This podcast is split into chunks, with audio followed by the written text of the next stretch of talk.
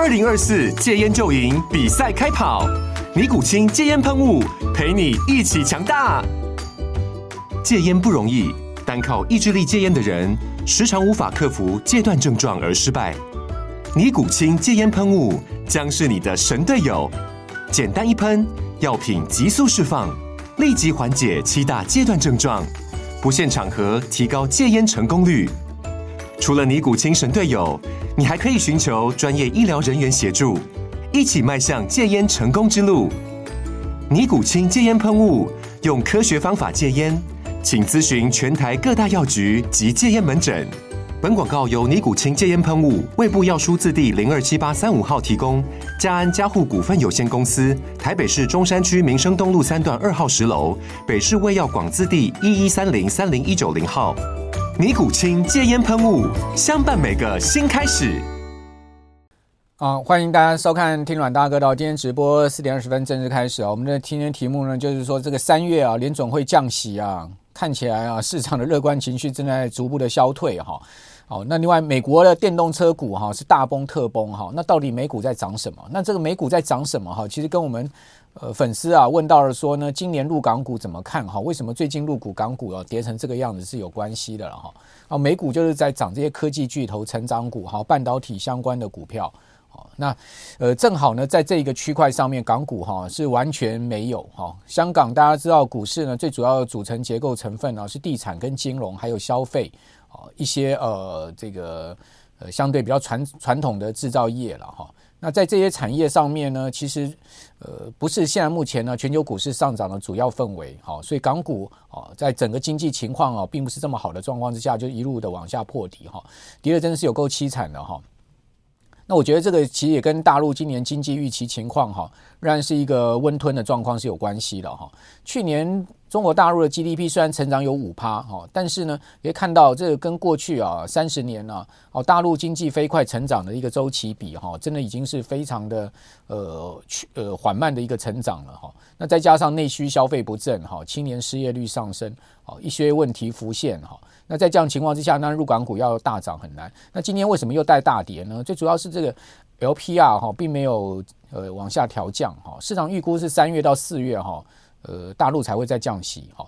那 LPR 虽然是符合预期的，并没有往下调降，但总是会有一些失望情绪的卖压。好，再加上呃技术面哈持续的往下哈破底的状况，所以我觉得入港股的呃这种这种弱势的氛围哈，呃势必要得到一些大的哈这个力度的呃提振哈，才能。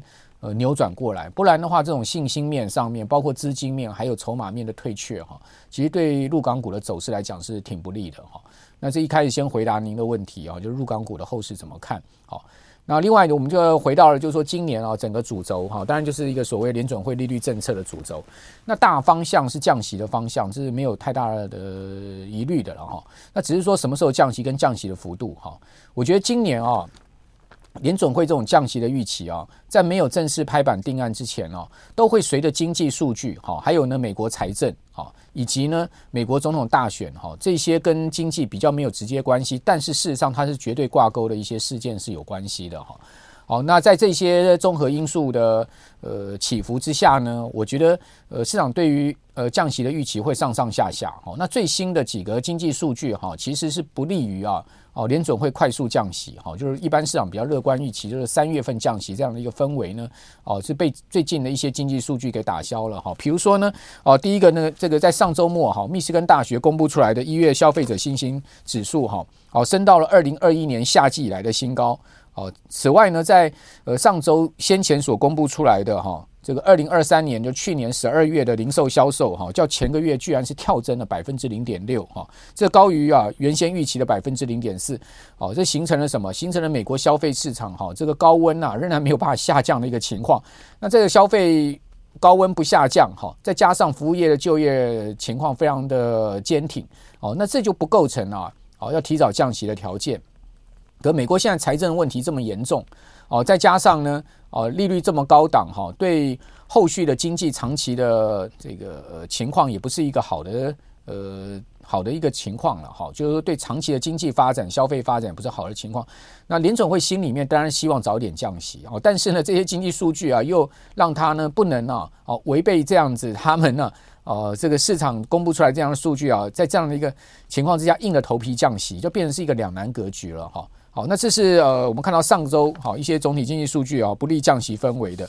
好，此外我们再来看一下，还有就是呃。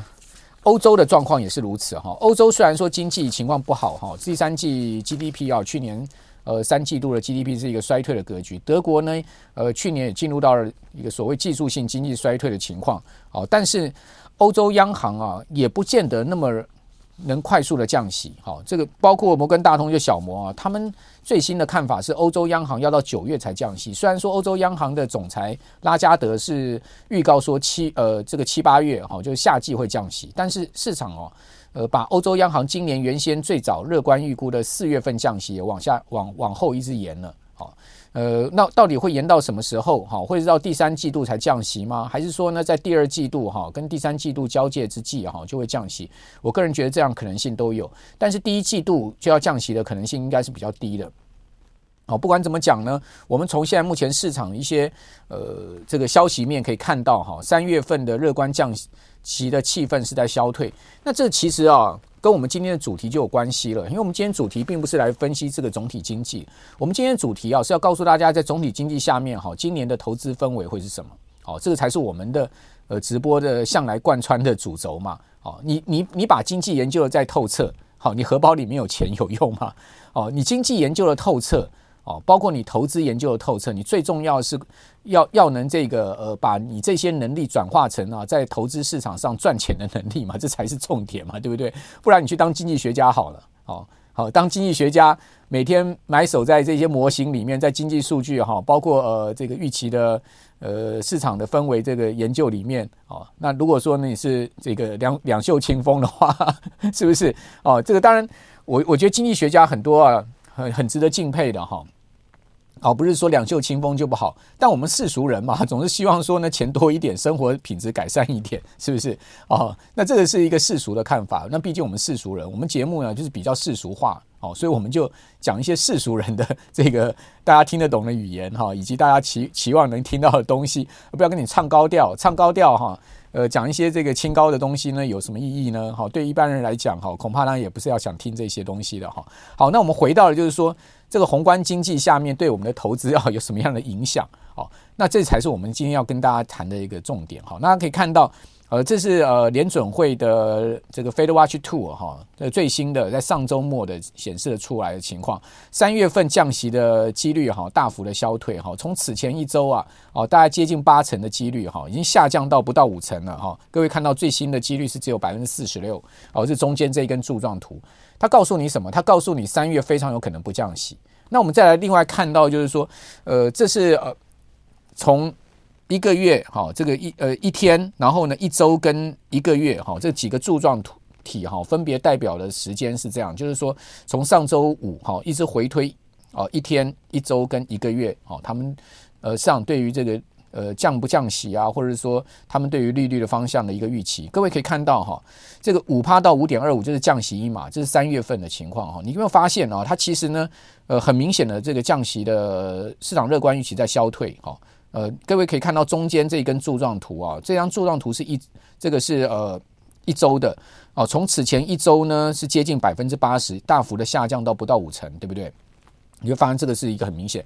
那另外呢，维持利率不变好的这个呃柱状图是往上升的，好，柱状体是往上升的，好，你发现它从此前的一。一周好，当时维持利率不变的几率呢是百分之二十哈，大幅的上升到了这个五成了。好，这是现在目前市场氛围很明显的改变。那为什么市场氛围这么明显的改变？就我刚刚讲，经济数据啊不允许啊，哦，联准会在三月降息。那如如果联准会三月硬要降息是什么呢？就会被市场批评，就是说你可能是政治操作了，对不对？我想鲍威尔不会呃这个冒这个大不会的哈，他应该还是会按照牌理出牌了哈。如果经济数据不支持哦，他。三月降息的话，我觉得它不太可能三月提前降息。好，那虽然说美国现在目前的财政压力非常的大，我相信美国财政部长耶伦很希望他不要管这些经济数据，好，赶快来降息。但问题是，呃，他总不是这个财政部的附庸嘛，哈，他也不是财政部下面的小兵嘛，哦，他是跟财政部平起平坐的，哈，甚至呢，他表面上是要有一个独立性的，哈，所以在这样情况之下，我觉得叶伦在施加给他压力的话，他不见得一定会哈，这个呃服从叶伦的一个看法，哈，因为联总会毕竟在表面上是有它的一定独立性，还是要依照依照经济数据跟预期的这个情况来判断的，哈，好，那接下来我们来看一下。哦，今年一直到最后一次议息会议十二月十八号哈，到底历次会议的呃呃这个利率预期是怎么样哈？那各位可以看到这个一月份哈，呃一月三十一号会议是肯定就百分之几乎百分之百不会降息了啦哈。那现在三月二十号的这个议息会议呢，好百分之五十二点九的几率哈是维持利率不变的哈。哦，直直到了五月一号这次议息会议才会降息哈。现在目前看到的几率是百分之五十点九。好，另外在六月十二号的议息会议也会再降一码，好，然后在七月三十一号的议息会议呢会再降一码，那九月十八号的议息会议呢会再降一码，好，然后再到这个十一月七号的议息会议哈会再降一码，所以降几次呢？一二三四五，降五次。哦，十二月十八号的议息会议会维持利率不变，好，就是说今年只有降五五码，那降五码的话呢，利率降到多少？刚好降到百分之四，哦，刚好降百分之，原先市场乐观预期是降六码，好，所以现在。不但降息时间延后，而且呢，降息的码数呢也少掉了一码。哦，这就是最近市场氛围的改变。那这样的市市场的氛围改变，会不会对股市造成影响呢？我我认为肯定会的，只是爆发的时间点会是在什么时候而已。哈，那接下来我们来看一下，哦，最近美股哈在上周五啊非常强劲。好，纳萨克一百指数创历史新高，然后我们看到道琼创历史新高收盘。好，然后标准普尔五百指数终于也跟上了创历史新高收盘了。好，美国在上周五有三大指数是创历史新高收盘。另外，股票的部分呢，好，这个辉达又创历史新高，好，然后微软又创历史新高，好，你可以看到这些重量级的科技股是不断的在创历史新高了。可在此同时啊，各位看到美股在创历史新高的过程呢，机构法人其实是开始在减仓的，好，这是一个蛮有趣的情况，哈，提给大家参考。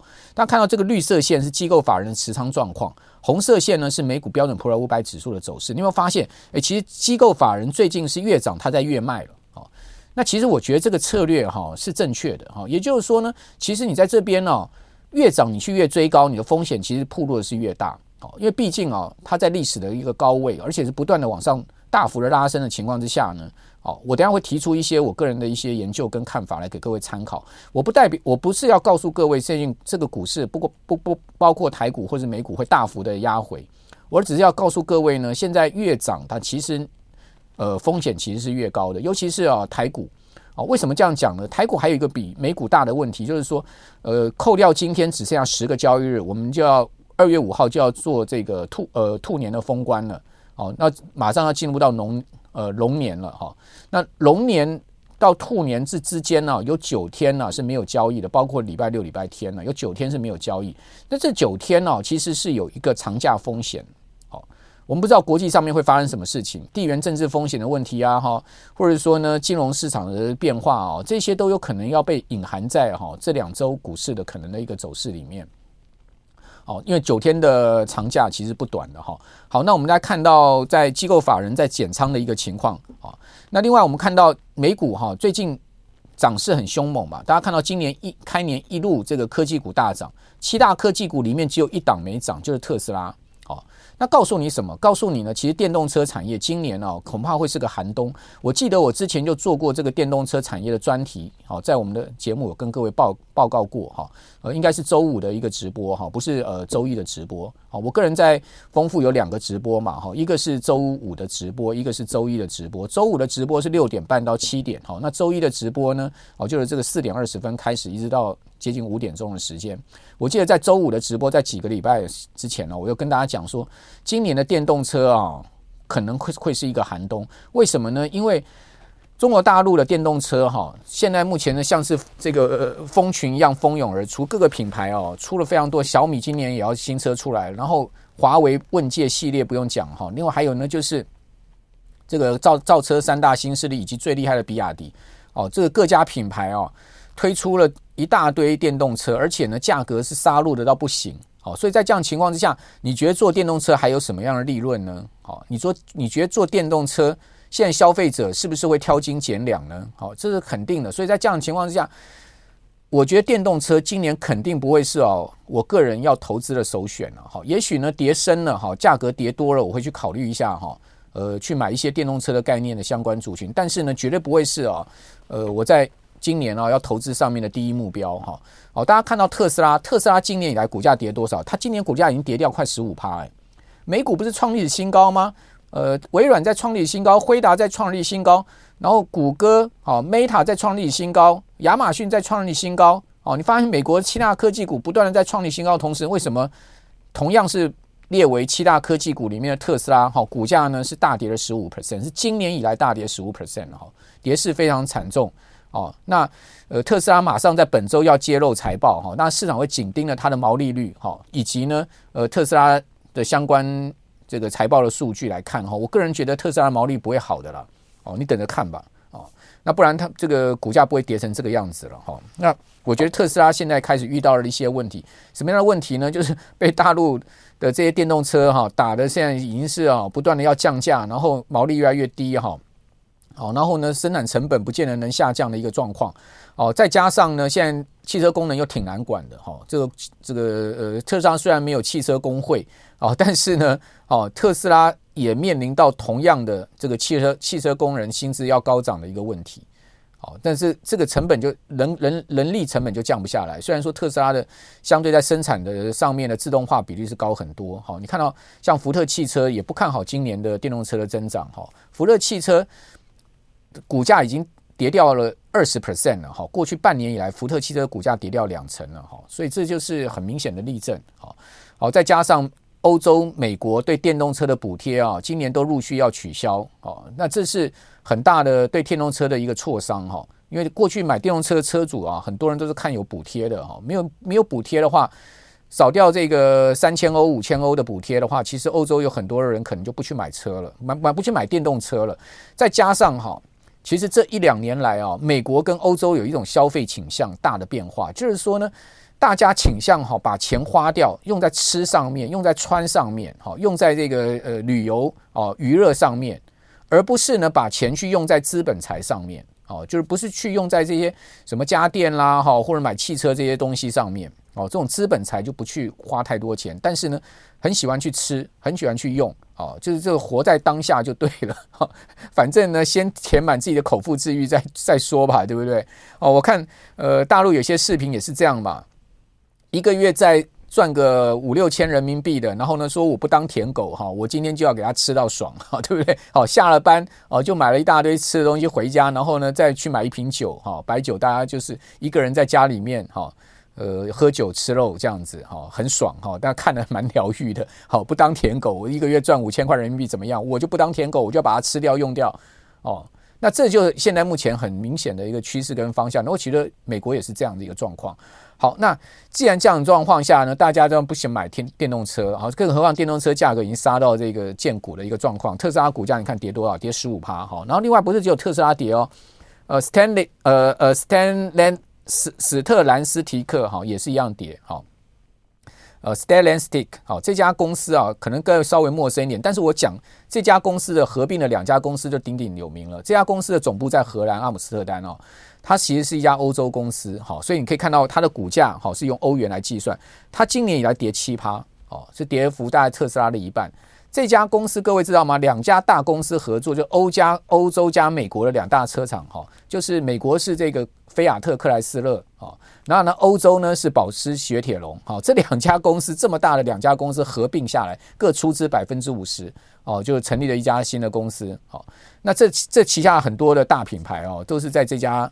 呃，公司里面当然就是这个克莱斯勒啦，哈，通呃克莱斯勒啦，哈，这些都是在里面嘛，哈，雪铁龙啦，哈，保时啊，都是一样，哈，这些就是又有欧洲牌子，又有这个美国牌子，反正呢，它在全世界有四十万的员工，非常大的一家汽车公司，就三大车厂了，哈。如果我们讲美国的话，GM、通用，哦，这个福特，然后这个就是呃克莱斯勒三大车厂就对了。好，那它。现在也是遇到了同样电动车发展的问题，跟汽车市场这个消费不振的问题，哈，股价也是跌七趴，好，那另外我们再来看到，就是说还有什么？福特，福特今年以来也是跌了八趴，也是跌了七八趴，好，福特汽车我们刚刚讲说它过去半年哈股价跌二十趴，好，Rivian 啊，这家新的电动车公司，它是专门电动车。我们刚刚讲说福特啦，哈，呃，Stellantis，好，它还他们这些都还有传统汽柴油车哈，但是呢，这个 Rivian 是完全没有这个呃这个电动车以外的汽车。好，大家看到它的股价今年跌了二十六趴，所以越是纯电动车的跌得越惨。好，还有呢，这家公司叫 Fisker 哈，它就更是一家新创的哈美国挂牌的电动车公司。今年股价怎样？今年股价叫腰斩。今年以来跌了五十一趴，腰斩哦，所以大家都知道电电动车今年可能是一个大寒冬了。我讲说，对消费者当然是有利，因为品牌众多嘛，你就可以呃好好的去选你想要的电动车嘛。但是问题是杀到什么？杀到建股了，价格好就没有利润，好变成这样状况，没有补贴，没有利润。好，那接下来我就要跟大家讲，美股真的在涨什么？美股就是在涨科技股，哦，不是在涨这种电动车股。当然，我觉得特斯拉没有那么差。特斯拉未来还有这种所谓的 AI 的机遇啦，哈，包括呃这个自动驾驶的机遇，但这些东西都还没有成型，好，所以它现在目前处在一个青黄不接的状况下。那我们看到，其实其实新年最主要就是延续去年的主要题材呢，就是 AI 这个人工智慧的题材。好，那人工智慧题材呢，就引领哈这个呃美国这些半导体股跟科技股的大涨。但是我要提醒大家。在技术面上面，已经啊出现了一个乖离率过大的状况。我们都知道，市场啊持续大幅拉升哦，它会跟哦平均价格哦出现很大的所谓的的乖离，好，就是呃正乖离、负乖离的状况。跌很多的话有负乖离，涨很多就是正乖离。好，我们以纳斯克指数来看哈，到上周末收盘哈，纳斯克指数一月二十一号哈，它距离季线的乖离已经达到七点三趴哈。这个其实是纳萨克指数少见的日 K 线跟季线的偏离。好，那我们看到这张图上面的十字游标线，好，就是呃上周末收盘的位置一万五千三百一十一点。然后呢，黄色线就是季线，好，黄色线就是季线在一万四千两百六十六点。好，这两个指数呢，差距有一千点之多，一千点之多呢，它的乖离率呢已经达到了七点三趴了。这个七点三趴的乖离，可以讲说在纳查克指数来讲是非常大的乖离，好，非常大的乖离，好。那这么大的乖离会不会拉回？我个人觉得一定会拉回，只是时间的问题而已。所以越涨越往上涨，你不要越兴奋。我觉得越往上涨，你可能自己的风险意识要越拉高，好，因为乖离实在太大了哈。不但是纳斯克乖离哈，呃，其他美国的。各大指数好，也都存在了明显的乖离，尤其是费城半导体指数。我等下给各位看。那你说纳斯克指数的先前的历史高点还没有突破哈？美国现在四大指数只剩下纳斯克指数还没有突破它的历史高点，其他三大指数都突突破了。那纳斯克的历史高点在哪里呢？它在二零二一年的十一月二十二号，当时的历史最高位置一万六千两百一十二点，就是我十字游标线我现在画出来这个位置，一六二一二是它历史的盘中最高点。大家看到。当时出现这个高点之后呢，它就进行了很大波的修正，好，就一整年下跌，跌到了这个呃隔年才才止跌哈，就跌到了年底哈，隔年才止的这个呃年初才止跌。那纳斯达克指数的这样子一个下跌呢，基本上修正大幅上涨了过去的这个从二零二一、二零二二甚至二零二零年哈这样子以来一个疫情以来的大涨，好，它就修正这样的一个大涨的波段。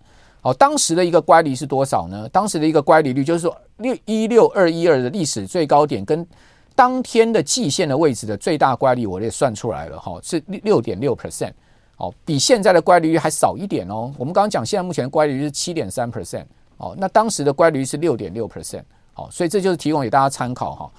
好，那另外费半指的乖离率是更惊人，各位可以看到费城半导体指数哈，在上周末哈，上周五收盘的位置哈是。